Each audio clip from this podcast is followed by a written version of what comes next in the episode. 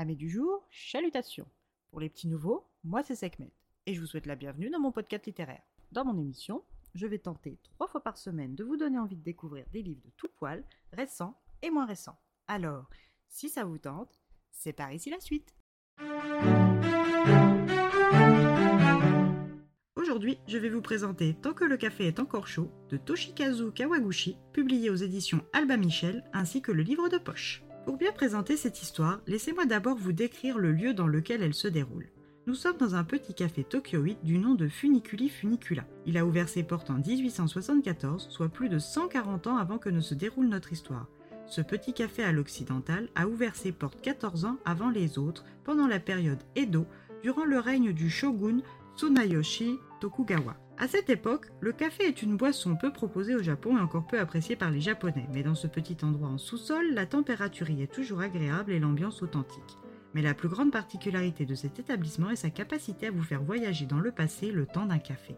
Pour ce faire, il y a quelques règles à respecter. Il n'est possible de voir que des personnes qui sont elles aussi déjà venues chez Funiculi Funicula. Peu importe vos actions, aucune n'aura d'impact sur le présent. Le voyage ne peut se faire qu'une seule fois et à une place bien précise du café.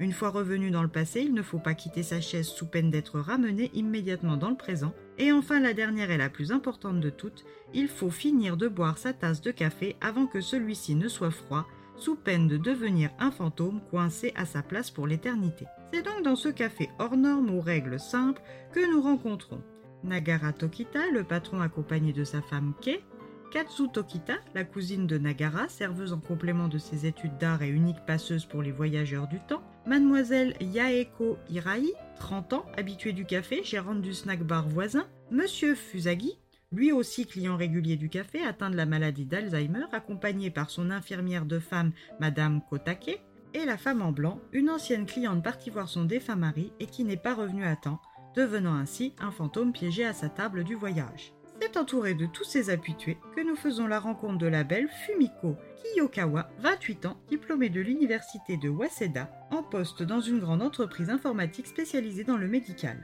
Fumiko, en plus d'être dotée d'un physique remplissant tous les standards de beauté japonais, est capable de parler six langues couramment. Elle est très courtisée par la jante masculine, mais elle a jeté son dévolu sur un certain Goro Katoda, 25 ans, ingénieur système pour une société médicale, geek balafré timide, doté d'une intelligence remarquable et d'un sens du travail poussé.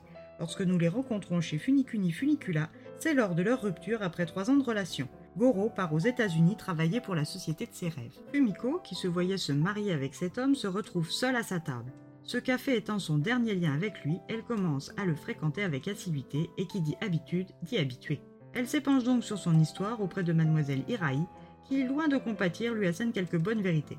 C'est donc bien décidé à vider son sac qu'elle attend que la dame en blanc libère sa place. Les règles clairement établies, la tasse de café servie, le voyage peut commencer pour Fumiko.